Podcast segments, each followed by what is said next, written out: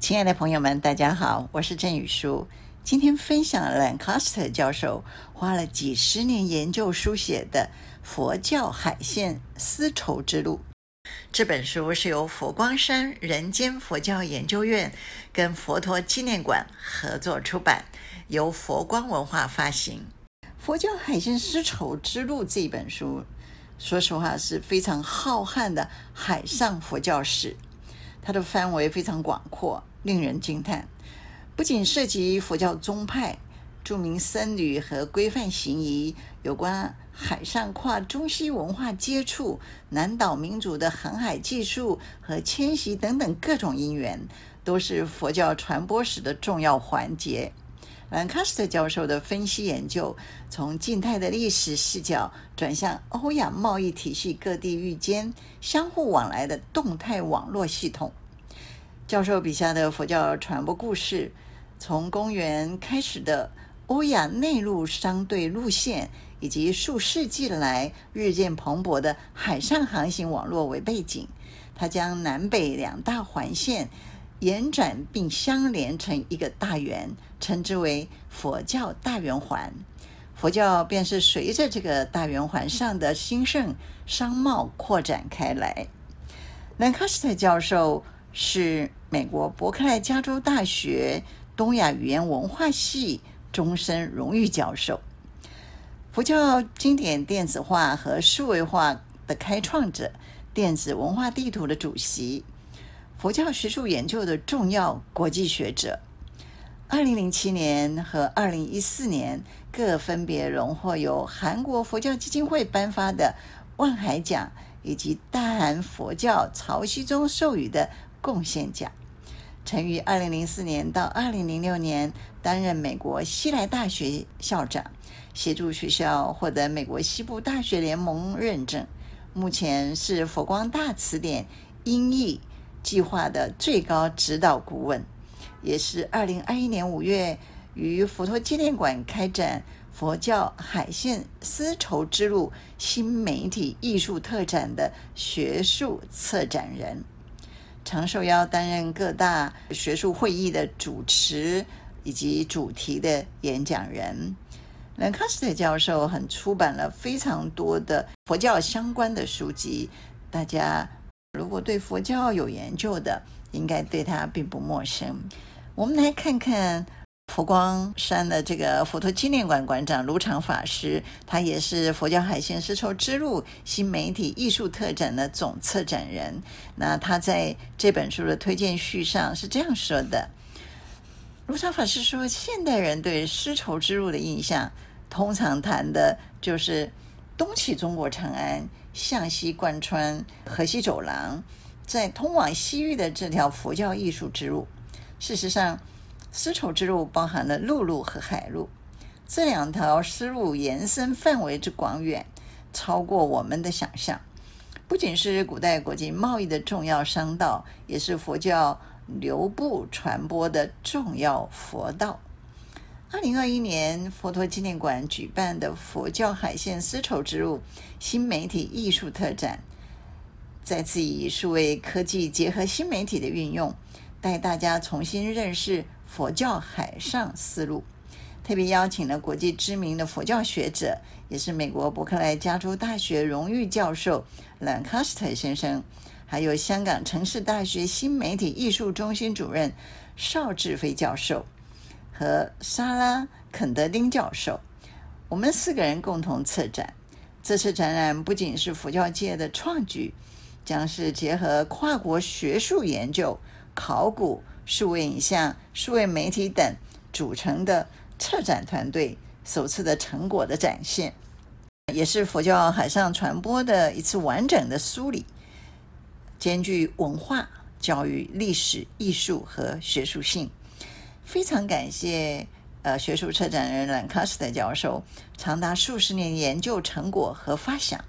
展出期间，观众纷纷的询问展览的有没有文本的内容。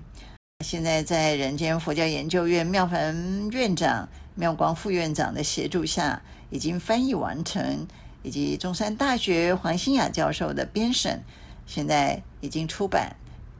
意义非凡。好，那么这本书说实话，它有它的佛教历史价值的。那我们来看看佛光山人间佛教研究院院长妙凡法师怎么说。他说，兰卡斯特教授出版的《佛教海线丝绸之路》，从欧亚之间的往来、贸易历史的重构、佛教的缘起和传播、佛教大圆环的红传和发展、海上传播的佛教传统等面向，说明了佛教在海上传播的各种因缘。阅读教授的文章，各种场景栩栩如生，跃然纸上。仿佛穿越千年的时空，走了一趟佛教海线的传播过程，亲身经历当时的风土民情，以及见证经济、文化、佛教义理的发展轨迹。教授的文章不仅来自他丰富的学识，也是他一步一脚印，亲自田野调查，以及走过佛教海上传播的每一个国家、每一寸土地，他。考察古迹遗址，吸纳人类文明发展的养分，将几十年的研究心血结集这本书的精华。每一个文字都是生命的重量，闪耀着教授学术生命史的智慧与经验，同时照亮来者，呃，为未来的佛教研究发展开启新的思路。可见《佛教海上丝绸之路》这本书的分量是非常重的。我们再来看看兰卡斯特教授在自序中，他自己说：“电子文化地图协会称为 ECAI，ECAI 的其中一个会议在印度南部举行，就在那次诞生了海上佛教地图的构想。清奈 ASI 的图书馆收藏了南印度考古遗迹的实地考察记录。我沉浸于阅览那些田野笔记。”但也非常惊讶地发现，自己对南印度佛教的认识非常浅，因为在我的学生时期，经常看到的阿育王政治版图，它的疆土几乎覆盖了整个次大陆，唯独泰米尔纳德邦这一块例外。当时所获得的解释是，泰米尔纳德邦在历史上是达罗毗荼文化的中心，以湿婆教为主要教派。因此，甚少有与佛教相关的习俗和实践。可是，我读了那些田野笔记之后，发现泰米尔纳德邦到处都有佛教场所，甚至还有大型的佛教大学遗址。这跟我早期所学的知识有落差，因此我必须调整对南印度佛教史迹的原有看法。当我翻阅并且留意这些考古挖掘的地点，我的第一个直觉是。这些佛教遗址似乎都坐落在沿海一带。我不断地思维它的含义和印证它的方式。历经考古团队的证实，佛教遗址确实集中在沿海地区，尤其是海港。证实了佛教遗址主要位于沿海一带以后，我们便决定绘制海上佛教地图。在过去的两年里，肯德丁教授带领整个研究团队，花了将近三个月的时间来完成图像和影像的摄影。在所有摄影工作人员、当地相关单位、图像和影像后置团队的携手努力下，肯德丁教授从印度、斯里兰卡、缅甸、泰国、柬埔寨、爪哇和中国等等数百个遗址和文物中，汇集了千张的图像，如果没有他的辛勤付出，这个展览不可能成型。准备在佛陀纪念馆举行世界首展的计划，却在最后筹备阶段面临疫情带来的挑战。香港城市大学邵志飞教授是这个展览从构想到建制的灵魂人物。由于这段时间不能够搭飞机亲临现场。所以他经常是从远端监督整个策展工程。必须感谢邵教授和卢常法师，在最艰难的时刻依然义无反顾地坚持下去。没有大家坚毅的信念，就不可能圆满展览。有谁会不被这些奉献所感动呢？大家默默的牺牲，漫长的工作时间，无数次的会议，反复的讨论和协调。十几年前，当我参加泰米尔纳德邦举行的那场会议时，根本无从预测接下来的发展会是这样的。我感谢所有为这个展览努力付出的朋友，以及前来观展的人。这是一个成真的美梦。这个展览现在仍然持续中，直到二零二六年的五月。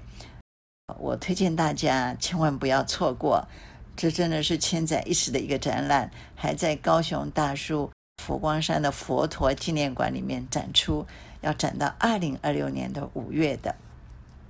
在当年，若有人想横渡重洋，远离陆地几个星期，沿海航行的策略是行不通的。虽然季风动力及方向能帮助船只穿梭于大洋间，但我们不可忽略它所夹带的破坏力。譬如夏季的气旋和台风会大肆破坏孟加拉湾和中国东部沿海地区，使船只无法预测暴风及风向动线。一个不小心受困其中，下场往往是沉没于海中，或是被吹离原本的航线。公元七四八年。鉴真大师搭乘的船只遇到台风，原以为可能会被吹到北爪哇，可是风平浪静后，却发现船是飘到了海南岛的东南部。这沿海航行真是困难重重。令人遗憾的是，印度并没有书写历史的传统，有关印度生活以及社会见闻，通常只能从中国朝圣者到印度的记事里。回溯一二，印度的书写和识字发展非常晚，最早的文字出现在公元前四纪阿育王朝的石柱上。佛教在早期没有文字记载的时期，称为史前史。海上佛教地图研究专案乃试图为这段没有文字记载的时期提供能了解当地所发生的事迹的方法。这是一个跳脱以事件结构为主的历史研究方法，透过网络和交互系统的记录，并借由有形的文物，像是坟墓、宗教建筑、商品、道路、码头、沉船、窑址、采矿残基、残遗聚落、凿岩石窟、淤泥模式、河道平移、金属物体、艺术品、工具、宝石首饰。砖头、无氧腐化木材、石桥等等，以及所有人类所创造的物件，重塑那些没有被文字记载的活动。公元五世纪的时候，中国佛教高僧法显在孟加拉湾登上一艘向南航往斯里兰卡的船只。我们从他的旅行记载中可以发现，当时的造船技术已经非常的成熟。那个船可搭载两百人，并且船员多是从印度洋西部地区航行过来的民族，而不是当地人。这说明这个船只具有足够的强度，能够承受在公海远航的风险。这艘船的坚固性也在法显法师第一趟航行遭遇到的猛烈风暴中获得印证。这场风暴的强度可能达到印度洋飓风的等级，并且夹带大浪。当惊涛骇浪拍打船只的时候，虽然船员们受到高度的惊吓，但是船只仍然挺过了这场暴风雨的考验。可见，因应海上贸易发展，早在公元四百年就已经存在复杂的船只结构。法显法师返回中国时，他乘船的海上航行七十五到八十天，也就是说，船上需要承载能够。供给两百人使用两个月以上的水和食物，以及很多计算的货物。从前种种的叙述可以至公元五世纪已有可观的造船技术。再者，与后来考古挖掘出土的同时期船只的残骸进行比对，不但显示法显法师没有夸大船只的体积，还证实了当时的存有庞大的船只。啊，有比他搭乘了更庞大的船只存在了。佛教最大的成就，或许就是在离开原生地后，还能够适应不同的文化。佛教具有在不同种族、语言和行为模式的地域环境中生存的能力。佛教的向外传播，并不是受助于皇室力量，它的传播范围已超出半岛上王国的疆界，而是透过商人社群的支持及管道，才能有效地向外传播得更远更广。当商人在国外设立仓储时，信奉佛教的商人也会在该地出资建造佛教信仰中心和朝拜的场所。泰米尔语的碑文上便记载着，当时许多商人在遥远的港口停驻处为僧众建造佛塔及相关建筑的例证。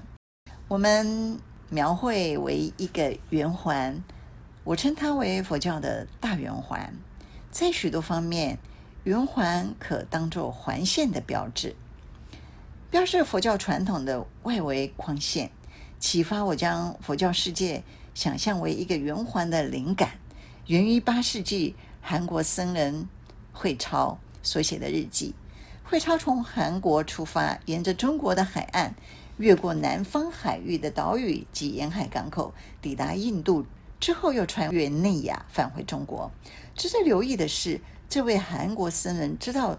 可以从韩国的海港搭船到印度，他清楚大圆环，并随着环线旅行。慧超法师的日记可能是由中国西部敦煌洞窟的抄写员所复刻。法国汉学家伯希和 Paul Perret 二十世纪初到访敦煌的莫高窟的时候，在存放各种著名文献的第十七窟中，发现了这个复刻本，并且将它公诸于世。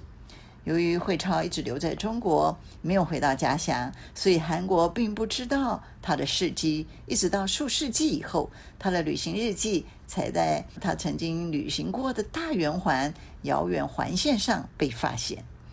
透过大圆环的这个环线，可以勾勒出佛教发展的外缘地带。从环线提供我们研究佛教如何从印度传播到中国的大量线索，也帮助我们了解佛教的影响力如何沿着大圆环的环线扩张。许多佛教重要的传播中心都坐落于大圆环的环线上，尤其是临海的地方，譬如位于海岸的龙树丘、阿玛拉瓦提和巨港啊，以及。仰赖河流运输的蒲甘、泰国大城、吴哥窟和广州等。公元五世纪才发现第一位抵达印度的中国僧人，他就是法显法师。法显前往印度是为了求取律典，希望让中国的僧众他生活能够完全遵照佛陀所规定的行为准则。这也让我们意识到，当时中国。及海港社区的佛教徒对于宗教信仰所关切的重要课题。另一位早期从中国到印度求法的僧人是义净。公元六七一年，三十六岁的义净法师获得一位赞助人的支持，开启从中国航行到印度的旅程，沿途都在环线上的海港之间穿行。他从广州出发，先到巨港学习梵语。数月后，才继续前往印度求法。斯利佛氏是个汇集商业利益网络的庞大岛屿帝国，它运作模式就是一种曼陀罗结构，由当地的航运网络以及生产商品的河流腹地带动的经济活动所主导。而佛教大圆环的概念与曼陀罗形态是完全相符的。佛教是能够在这种曼陀罗式结构内移动自如的宗教。佛教僧众可以与护持的商人一同迁徙到新的定居点，并在定居点建立道场，而道场也采用类似政治中心的运营模式，从影响力所及的范围中寻找支持和追随者。佛教的历史、思想、实践和艺术是地球上很大一片。区域社会发展的关键推助力，产出这些文化跟宗教远播的途径，如果没有谈及海洋和勇于冒险的航海家，就不可能世界并完整地呈现历史。佛教海线丝绸之路这本书真是精彩，我阅读数遍，仍然余犹未尽。你看，人家大智慧者花了数十年心血研究记录，我们当然要赶快去佛光文化出版买一本，细细阅读这样一本佛教海上发展的重要历史的记载的书，我们真的要好好品尝。好，我们下次再见。